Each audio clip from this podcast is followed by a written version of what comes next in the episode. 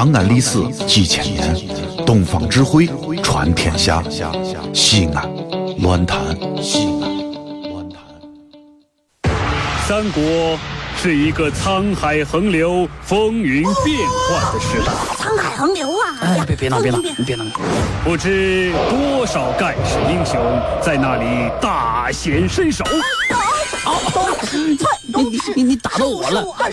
叱咤风云，正所谓江山如画，一时多少豪杰。豪杰！神篇小课堂，二零一四年重磅出击，《三国演义》，敬请期待！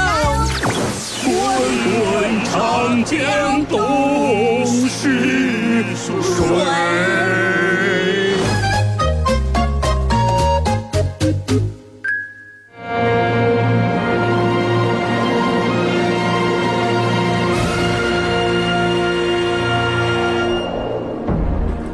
来到神篇小课堂。今天我们来说一说《三国演义》第三十五回。三国时期最先称帝的狂妄之徒。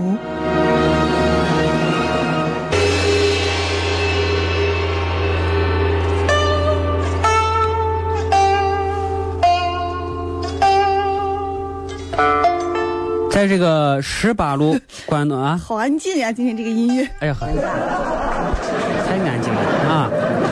就是在这么安静的环境之下啊，有一个人捡到一个东西。嗯，要说这个伙计啊，眼睛尖的很啊，人家都忙着干其他事情的时候啊，他在这个洛阳的这个废墟里头啊，捡到一个宝贝。嗯，皇帝的大印，国玺。嗯。这个人啊，就是孙坚啊。孙坚后来死的时候呢，哎，怎么刚一出来就要死了呢？哎，还真是不吉利呀！传给了他娃孙策。孙策当时在袁术手底下做事情啊，他自己呢想到江东去发展，就找这个袁术借兵，拿这个传国的玉玺啊做这个抵押啊，借兵三千啊，马五百匹。在江东发展的还不错啊，袁术呢拿到这个传国玉玺之后，哎呀，做起了皇帝梦，皇帝梦。那这个时候呢，现在格局啊就变成了袁术实力最强，曹操实力第二，那么中部东边的吕布呢实力是比较弱的。嗯，那么这三方当中呢，如果说啊吕布跟袁术携手的话，对曹操的威胁是非常大的。所以曹操必须要破坏他俩联盟，争取和吕布联盟，打击袁术，嗯，才是第一选择啊。所以曹操呢，赶紧利用自己皇帝优势啊，皇帝在曹操跟前啊，哎呀，皇帝快来，咱俩玩会儿吧，给给我写个圣旨。皇帝那会儿就是曹操的哆啦 A 梦啊。是不是？嗯，让皇帝啊给吕布加官进爵，哎呀，写信啊说吕将军长得帅啊咋？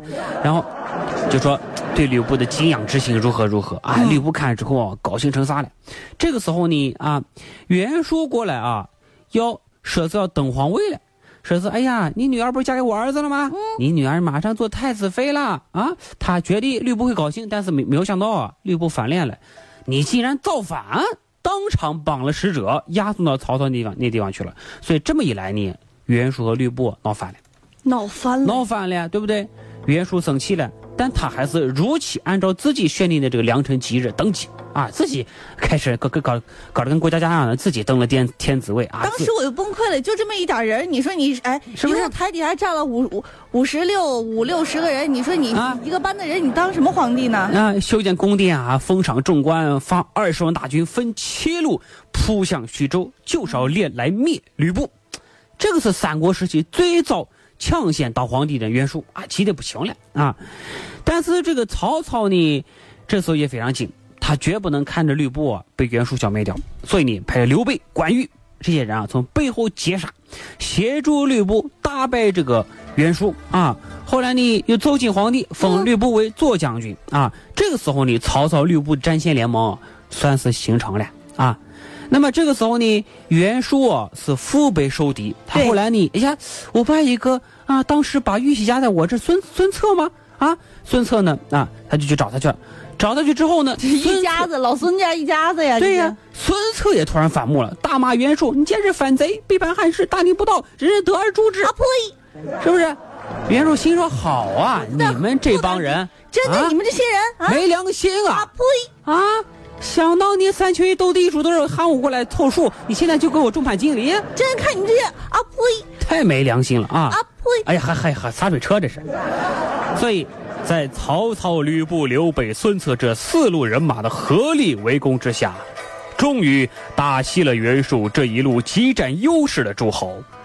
啊，你看，算是取得阶段性的胜利啊！嗯曹操这个时候呢，就奏请皇帝啊，封孙策为什么什么什么太守啊，封他什么什么什么，因为他有皇帝，他总是来这一招，是不是？嗯，这个时候呢，孙氏家族算是有了江东的基业啊。当然，这个时候曹操也没有想到，因为也没有想到这个孙氏家族在后来啊越做越大，对他构成威胁了。后来赤壁还把他烧了啊。当时没有想到，在这一回合较量当中啊，嗯，袁术这条大鳄啊，算是被大伙分吃了，成为最大的失败者。那么他到底错在哪里呢？他错在哪儿了呢？首先，时机不成熟是他错的主要原因。因为我们说要干成大事儿，嗯天时地利人和谁不想称帝呀、曹操不想称帝，是吕布不想称帝，是。就连刘备都想称帝呢。那刘备人家是皇叔啊，嗯，是啊。你想啊，你自己没有得到任何的实质利益，就是一个皇帝的虚名，你自己跟自己玩有啥关？有有啊啊，这个有啥了了不起的，对不对？再一个，啊，你提供了他人快速获利的条件。哎，有人说了，他称皇帝为什么给他人提供快速获利条件？因为这个时候，只要有条件打你的人都可以乘机来打你，找到借口了呀。你这反贼呀！我们打反贼不需要理由真的上来就削你啊，啊，是不是？上来噼里啪啦，哭嚓哭嚓，咣哎呀咣，哎呀哎呀哎呀啊！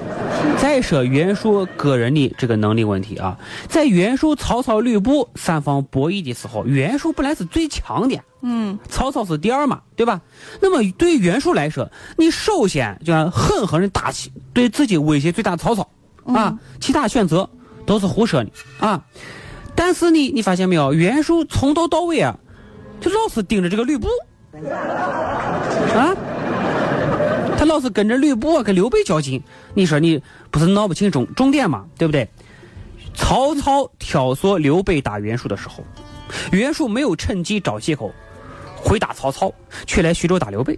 曹操挑唆吕布打袁术的时候，袁术不趁机找借口打曹操，却来徐州打吕布。可能是因为他没看着曹操，哎呀，这背后站着呢。眼神不好，这是啊。从这两个细节，咱可以看得出来，袁术根本就做不到权衡利弊得失、轻重缓急。这个人啊，做不了大事。我就是一个土豪啊。退一万步说，袁术如果真的要打曹操的话，其实根本不需要啥借口，对不对？你对我有威胁，那打你咋了？我人比你多哎我喜欢打你啊，啊。我打起来我好玩啊，啊啊还还真是人多嘛，啊，对不对？再说了，你就算是啊，不打着帮皇帝出奸的名义除掉曹操，你就算自己当皇帝吧，那么你就应该有效的利用自己这个皇帝的名头来打击曹操。为啥呢？玉玺现在在你这儿啊，有了玉玺，那不是你想说什么话就说什么话吗？你可以跟曹操说，今天不上班，嗯，哎呀，还 是真是，你可以跟曹操说，老曹，呃你那个皇帝连玉玺都没有，谁知道你是真真真的假的呀？你曹操弄个身份不明假皇帝来欺骗天下诸侯，你就该打？是不是？真的呀，啊，这个时候啊，就要用舆论攻击他啊，究其根源，不是曹操多么狡诈，而是袁术根本就分不清谁是敌人嘛。是啊，大家一人一口都吐死他了。哎呀，是是不是？那你还自己做着皇帝的春秋大梦啊？这简直就气！我跟你说，就差咱俩在跟前。哎呀，这就是，他一直都没有攻击过真正的敌人，就等着敌人来消灭他了啊！所以袁术的失败啊是迟早的事情，而袁术又特别看重虚名皇帝的称呼，那么他的最佳选择当然是先除去对手了，否则就会有后顾之忧。哎，所以袁术啊，就是毁在了他的虚荣身上。那么，下面一步，曹操对付的就是吕布了。滚滚长江。看过《三国演义》的是，呃，《三国演义》的朋友是有人说了啊，有人说吕布啊是在刘备之手，也有人说吕布是在曹操之手，还是说吕布是在其他人之手呢？我们下周一将会说一说《三国演义》第三十六回。吕布究竟死于谁人之手呢？这里是西安，这里是西安论坛。更多节目，下载荔枝 FM 收听。